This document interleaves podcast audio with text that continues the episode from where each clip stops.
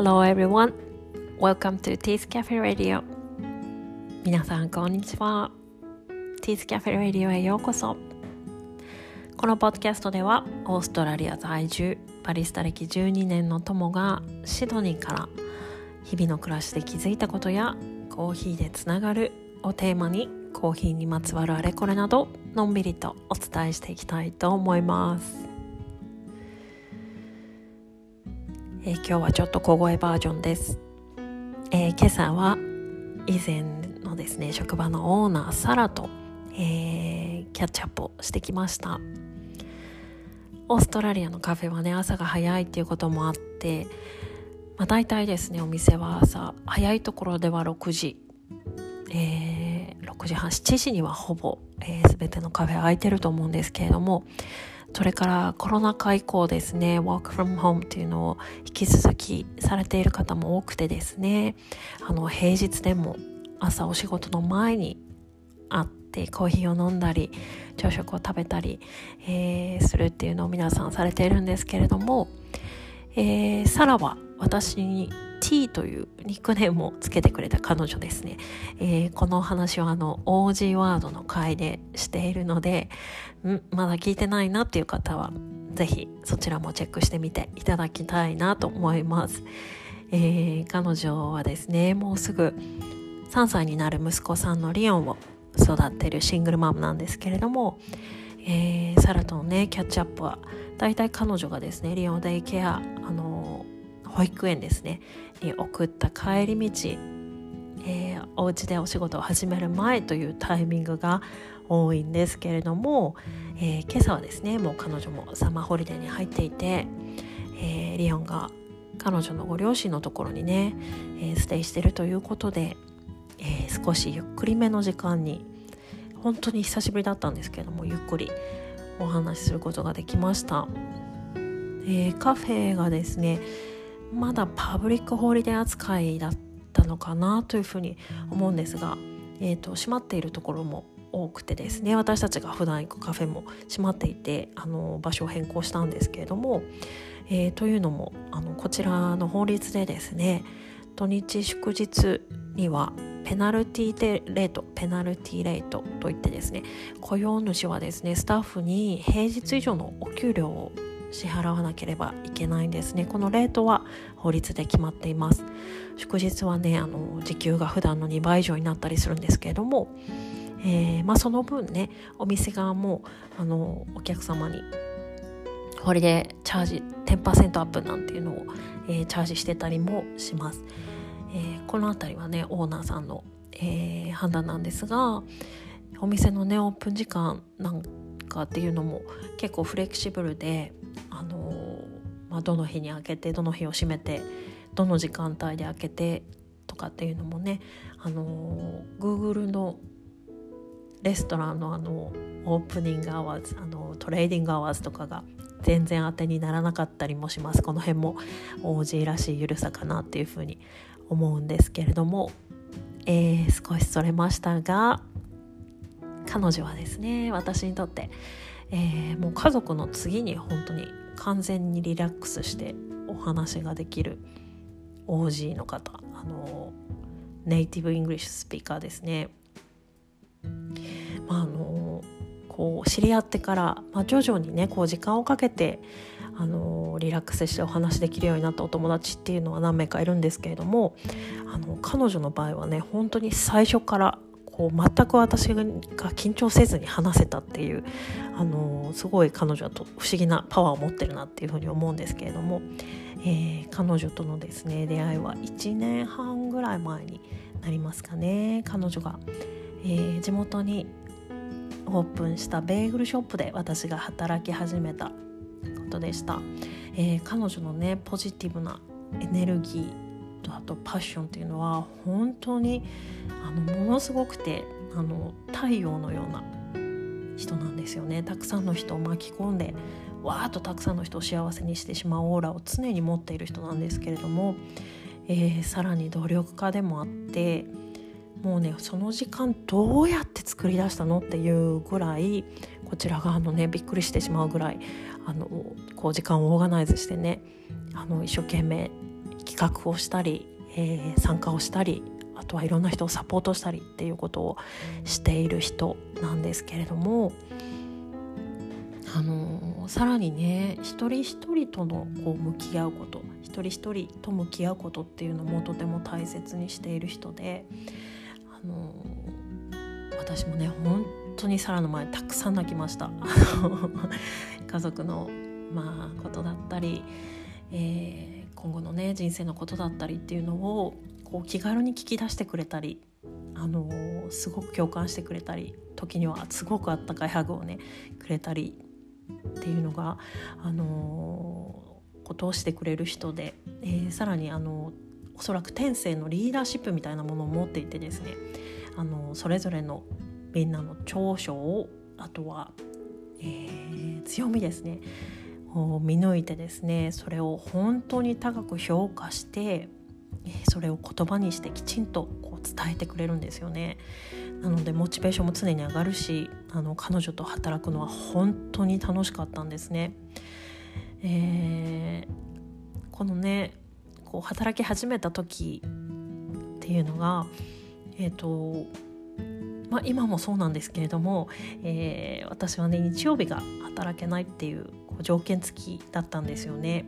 あの日本と同じなんですけれどもやっぱり忙しい飲食店で働く時っていうのはあの週末のシフトマストっていうところが多かったりするんですけれども、えー、私はね日曜日にベビーシッターをしなければいけないっていうそんな事情もあって、えー、ただそれもねすんなりとこう受け入れてくれて、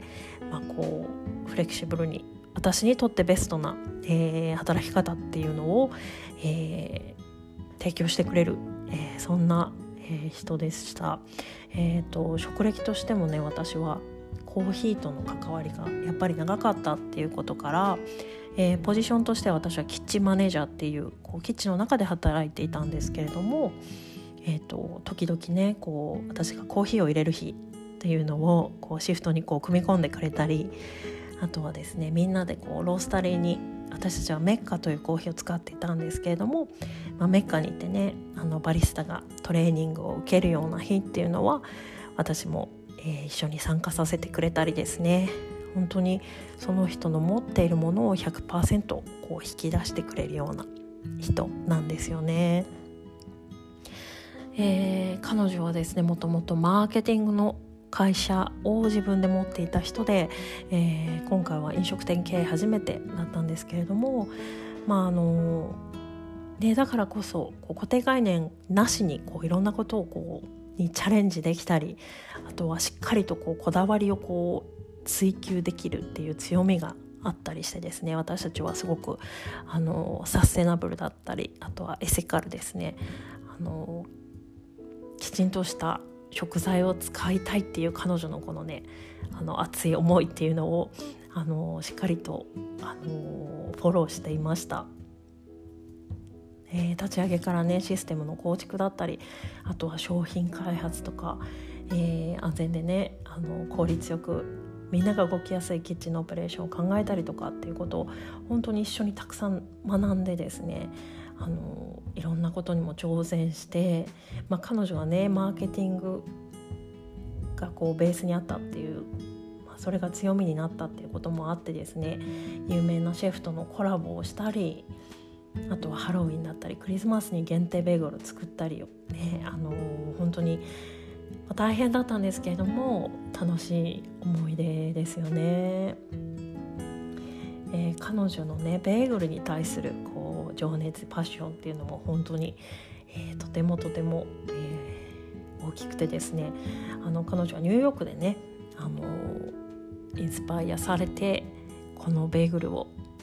オーストラリアに持ち帰りたいということでですね、えー、何年かかけて、まあ、それを実現されたんですけれどもあのまだねこの地域では特にそんなにベーグルっていうのが浸透してなくてですね、えー、さらに、あのこれは私が感じたことなんですけれども、えーと、すごくねこちらの人コンサバティブなんですよね。あの新しいものよりもずっと慣れし慣れ親しんだものにこう寄りがち。っていうのがねあのオーストラリアの人の特徴じゃないかなっていうふうに私は思っていて。というのもあの、まあ、カフェならカフェあのパブならパブあのホテルならホテル。みんな同じメニューなんですよね。あの本当にびっくりするほど同じメニューなんですよ。でそれに対してねあのもうそろそろいい加減メニュー変えたらっていう人も、まあ、いない。むしろねその常にここに行ったらどのお店に行ってもカフェに行けばこれがあるっていうその安心感みたいなものにあの寄りがちというかあのそういうものを求めている。人が多いなっていうふうに、まあ、こちらでは感じるんですけれども、まあ、そんな中ねあのローカルの王子の方にも新しいスタイルのこのニューヨークベーグルっていうのをですねあの熱量を持って美味しさだったり楽しみ方っていうのをね、えー、彼女はねすごく伝えてきた人なんですよね。あのお客様との関係をつないでいくあの築いていくコミュニケーションなんかも本当にたくさん学ばせていただいてあの新しくね初めて来たお客さんへのアプローチだったりあとは、えー、何かをねお断りしなきゃいけない時とお客様のご要望にこちらが答えられない時に英語を使ってあこんな風に表現するんだとか、えー、こんな言い方をしたらあのお互いハッピーにね、えー、さらにその後につなげるような会話ができるんだなとかっていうのを、えー、彼女から私はたくさん学ばせてもらったんですね。えー、ネグローニが大好きで、えー、70年代のディスコミュージックが大好きでえ、赤いね口紅がとっても似合っていて、え家族を大切に本当に大切にするで私たちもね、あのー、スタッフみんな、あの、サラが家族のようにあの付き合ってくれてですね本当にあの私にとってはベストボスの一人に入る、えー、サラでした。私たちはえっ、とですね2022年のローカルビジネスアワードっていうですね賞でカフェ部門で1番っていうのをですねオープンにして1年でいただくっていうねそんな名誉なあの賞をいただいたんですけれども、まあ、残念なことに、まあ、たくさんのたくさんの本当にたくさんのドラマがあって、えー、その時に働いていたチームメンバーはねもう一人も残ってない状況なんですよね。まあ、それでも私は本当にたくさんの出会いをここでいただいてあの一生のねお付き合いになるこうチームメンバーっていうのもいて、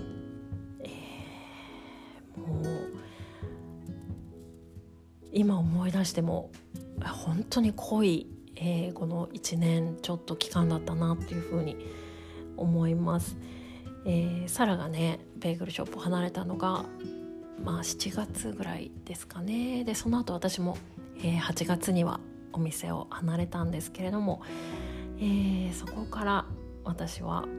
えー、1年のね3分の1ぐらいを使って、えー、自分自身と向き合う時間っていうのを、えー、持っていました。あの自分が思っていたよりもずっと長く、まあ、なったんですが、まあ、私はねこの自分自身と向き合う時間今年持てたことっていうのに本当に感謝していて、まあ、あの家族のね理解だったりサポート周りの人のサポートっていうのがなければできなかったなというふうに思うんですけれどもまあねあのそんなサラなのでね私がベーグルショップを離れる時も次のこう仕事先をこう一生懸命探してくれたりとかあのつながりにあるレストランオーナーに声をかけてくださったりとかあのしたんですけれども、えーと、ちょっとねあのブレイクをしますということで、えー、少し、えー、時間をこう、ね、自分のことにこう集中して持つようにしていたんですね。でそんなさらにまあ、あの今回このポッドキャストを始めたことまあそれからですね少しずつこの新しい道筋が、えー、見え始めていることなど、えー、今日はねやっと報告ができたんですよね。まあ、サラは本当に自分のことのように喜んでくれて、えー、もうねのまたこうギュッとモチベーションをこう上げてくれる言葉っていうのをたくさんかけてくれたんですけれども、えー、彼女は、えー、今日からねセントラルコーストからバイロンベイの方にかけて、えー、ちょっとこう、え同じニューサウスウェル州の中なんですが、えゴールドコーストの方に向けたこう北に上がる、え方向ですね。地域の方へ、えロードトリップにねリヨンと出かけるということでまた帰ってきてからあのーランチに行こうねなんていう話をして、えー今日は別れました。それではコーヒーにまつわる今日の一言です Behind every successful woman is a substantial amount of coffee すべての成功している女性の背景には相当な量のコーヒーがある Behind every successful woman is a substantial amount of coffee. すべての成功している女性の背景には相当な量のコーヒーがある。アメリカの漫画家ステファニー・ピロの言葉でした。今日からね年末年始のお休みに入られている方も多いと思いますどうか暖かくしてお過ごしくださいね Thank you for listening today See you in the next episode Have a lovely day See ya